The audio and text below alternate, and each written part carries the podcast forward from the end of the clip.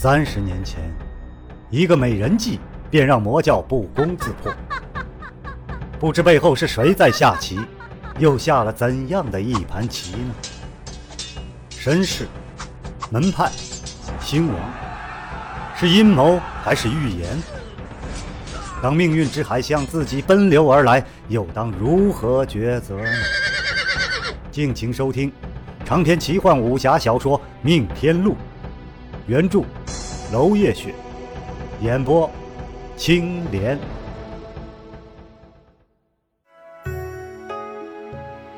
第二十七章缘起。萧剑尘蓦然飞掠，心想：木子野此人，凡是那出名得利的事情，一件儿都不肯放过。结果却是失地身死，盛才峰失了先机。声名受损，付出如此惨重的代价，不知道他是否学到了一些什么。世人汲汲名利，多是眼光浮浅、缘木求鱼罢了。德不配位，又如何守得住虚名呢？天空风云变幻，一场雨却是始终下不来。萧建成望了望天，撇了撇嘴，正好经过市集，听得叫卖烧鸡，不由得停了下来。梁叔叔最喜欢烧鸡下酒了。万兴酒楼的菜本来是不错的，可是这几天人仰马翻，大厨都出来照顾中毒者了，想必梁叔叔已是满口抱怨，嘴里都要瞪出鸟了。想着梁叔叔吹胡子瞪眼的样子。萧剑尘忍不住笑了出来。还有李雨山，昨夜土地庙那一阵动静，想必也是惊动了他的。不知道他有没有回到酒楼？他已经出去了一天半了。希望他一切安好啊！萧剑尘走向人头涌动的十四，突然，他停住了脚步。其实已是朝时时分，多有人吃喝聊天儿。人声鼎沸之中，萧剑尘听到了几句刺耳的话：“张家老哥，你有没有听说呀？那明武山庄的萧二，哈哈，打败了魔教的拓跋明法呀，厉害吧？”“哦，还有这个事情？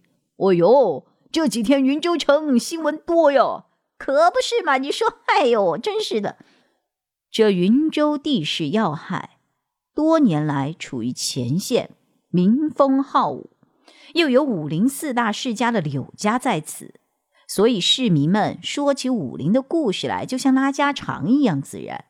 萧剑尘一言不发便走，目光缓缓的在各处游弋。终于，他纵身而起，截下了墙上一张图文并茂的告示。有个粗通文字的，正对着告示七分虚三分实的讲得起劲，下头一群听说书的市民正在叫好，这下傻眼了，没了。萧剑尘朗声大笑：“哈哈哈哈！各位父老谬赞了啊，小二愧不敢当。”围观市民愣住，见萧剑尘英姿飒爽，便信了：“嚯，好后生啊，强！”好厉害呀！你，萧剑尘笑着拱手，分开人群，扬长而去。一离开人群，萧剑尘就像离弦之箭一般，奔向了万兴酒楼。那里有他的宋叔叔和梁叔叔，都是可以信赖的人。这个局，他已经泥足深陷，而波及的也不只是他一个人。需要见多识广的长辈们来帮助定夺。酒楼的大门打开，热闹得很。歇业牌已经换成了一个满座牌，还是不容外人进入。里面的江湖客见到萧剑尘，都是满面笑容，大声问好。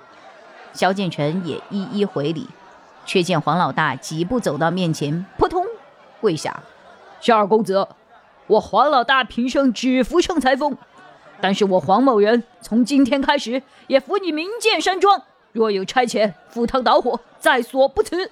萧剑臣大惊：“哎呦，黄大侠，请起，请起，也不怕折损了萧儿的草料。同是正道中人，做正道之事，义不容辞，万万不可行这般大礼呀！”围观豪杰一起喝彩，萧剑臣身后，宋梁二人也跟着开怀。夏二公子，昨夜追击可有结果？哎，去的晚了，魔人已经远遁。不过穆圣使留在现场，后续应该还有消息。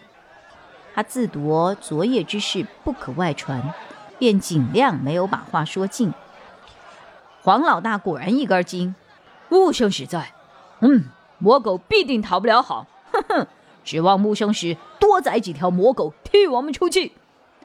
众人纷纷附和，兴高采烈，都觉得有理。萧建成只是在心里苦笑。柳伯伯、宋叔叔、梁叔叔，有事商议，这边请。他尽量说的平淡，甚至挂着微笑，可是他心里一点也轻松不起来。李雨山。还是没有回来。楼上雅间内，大家看了这张告示，神情各异。梁松是又惊又喜，两目生光，重重的一拳捶在了萧建成的肩上。好小子，能打败魔教的民法，哼，给萧家争气了呀！哎呦，梁叔叔，我是打败了一个魔教民法，只不过。却是绿无老祖，因为随侯尺沧浪剑天生克他。至于拓跋连山，我根本不是他的对手哟。他为了试探我的武艺，根本没有下狠手，反而被我趁机断了兵刃。他已经不敢再称呼拓跋明法了，只能直呼其名。所以少祖担忧的是什么呢？这告示前头都是真的，后头惺惺相惜。约共进退之类都是虚言，但是这个话如果传出去了，可不得了呀！嗯，这种捕风捉影的告示不足为凭，又有何人会信呢？萧建成长叹：“唉，容我慢慢的告诉各位。”于是他便从怀中掏出了数根芦苇。将今日凌晨桑干河畔那神秘的刀手的事迹和盘托出，众人俱是一愣。梁松细细的查看了芦苇，惊道：“这芦苇杆被刀断，并不奇怪，问题是断口平整如镜，简直和芦杆表面一样光亮，能照得见人的影子了。这，这是人的功夫吗？” 总之，前有灵军送药，后有疑似拓跋连山之刀客屠杀圣才的副使。这拓跋连山据传还与我惺惺相惜，共约进退。我怕是逃不过圣裁封的黑名单了。柳清平冷冷道：“那木子爷紧紧相逼，我还当他与魔教有什么勾结呢？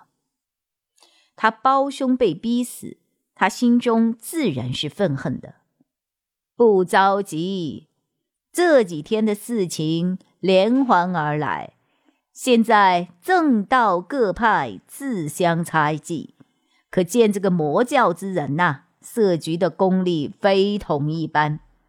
从谢兰环出现在万兴楼开始，我们各自都知道了所有的细节，说一说，一一交换一下信息。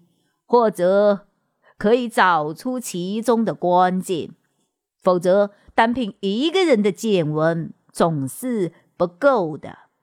宋叔叔，情况倒未必这么糟糕。我们自相猜忌，魔教不也是自相猜忌吗？怕只是怕这个局设局的人恐怕另有其人。还请各位长辈将各自所知能对外言的部分都坦诚相告，或许能够解开谜底。柳清平说：“我先来。”他压低声音：“刘某所言是庄中的机密，还望各位切勿外泄。”萧建成面露忧色：“望了望柳青平一眼。柳青平点头，在桌上铺开了纸笔，示意众人：不能说的地方我会写。大家会心点头。原来柳庄除了剑法闻名，也盛产名兵器。庄人所用的兵器多是自产，而驯流剑则是柳氏的先人亲手铸造的。然而二十年前，刘老庄主突然发现近期新铸之剑易脆易断，真是百思不得其解。原料工序都做到极致。困境依旧存在，毫无改观。刘老庄主为此焦虑，白了头。而柳青瓷便四处寻访著名的铸剑师，在各地的熔炉亲自试验，终于得出了结论：柳庄的柳泉井水成分似乎有所改变，含硫量它增加了，用柳泉之水。再也没有办法铸造明兵器了，而朱离就是这个时候与柳青瓷相识交往的。其实柳青平还觉得朱离此人仗义助人，对他的观感很不错。本来单就这件事情，并不会产生巨浪，毕竟天下名剑众多，何处不可得啊？然而意想不到的祸事发生了。柳家的驯流剑，当时归属刘老庄主所有，清洗养护一直用的是柳泉之水。也许因为这个原因，当然，也许因为另有隐情，驯流剑在之后的一次格架时断成了两截。刘老庄主大惊失色，驯流剑是根本没有办法重铸之剑。因为当时铸造的时候加入了来自北方荒原的特异矿土，所以锋利异常。至于这种矿土叫什么名字，矿脉何处，柳庄人是一无所知。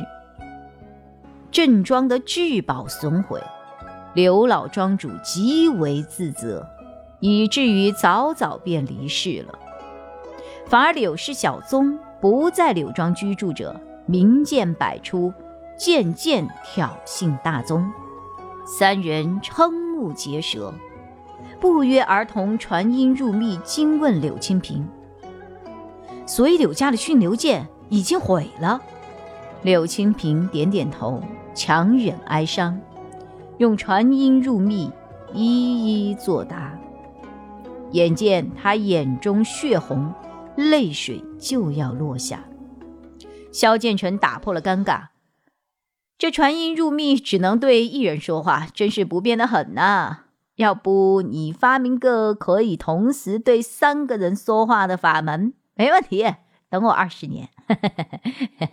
那还不如指望我十五年就成。这三人心意相通，故意说些轻松的话题，让柳青平能够舒怀些。这柳青平又如何不知？他长舒一口气，唉，因为王兄与朱离交好，所以柳庄无名之剑突然见名的时候，王兄便请朱离前来议论。谁想他反手就把王兄卖了。当日盛才大会，哥哥和我盯着他看了半天。穿的鬼鬼祟祟的不算，还和一个蓝衫的男子交头接耳。这个蓝衫的男子是谁啊？是啊，是谁呀？嗯，就在楼下盛才峰的赵副使，虽然也戴了个斗笠遮掩，这可是瞒不过我的。众人各自沉默。柳青平说：“大致如下：年初，柳青行被王兄大败。”随后年终见明，朱离出现，然后柳青行功力大涨，击败王兄，然后盛才峰又出面，王兄被逼上了绝路。大致的情况就是这样了，时间上确实有关联，然而并不构成铁证呀。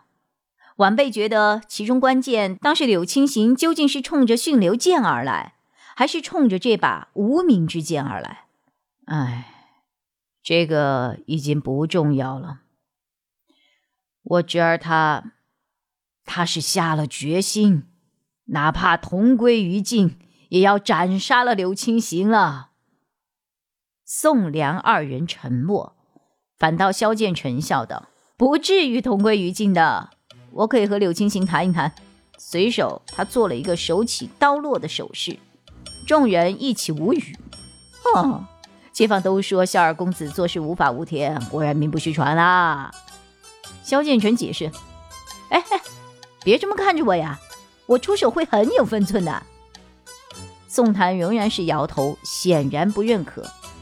梁松直接一拳头过去，萧剑尘连忙作势求饶：“刘兄，切莫误会啊，我家少主的嘴上是不守规矩，但是做事是不会逾越的，放心了。”柳清平点点头。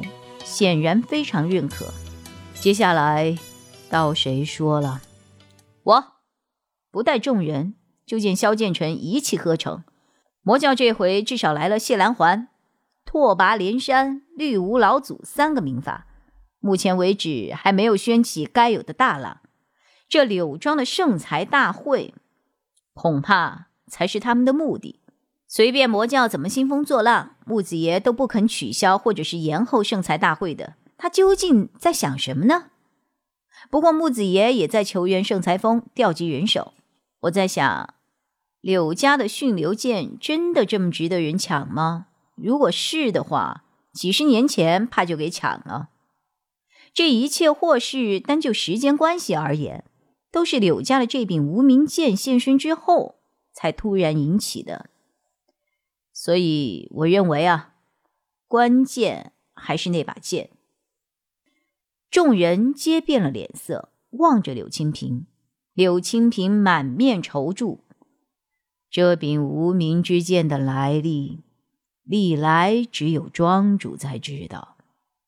现在我兄突然先去，也不知我侄儿是否来得及被告知啊。既然如此，我和柳伯伯一起回柳庄问问好了，正好会下我哥哥。也好，那我们先行离开，麻烦宋叔叔看下场子，我出去一会儿，马上回来。长篇小说《命天录》今天就为您播送到这里了，明天同一时间，敬请继续收听。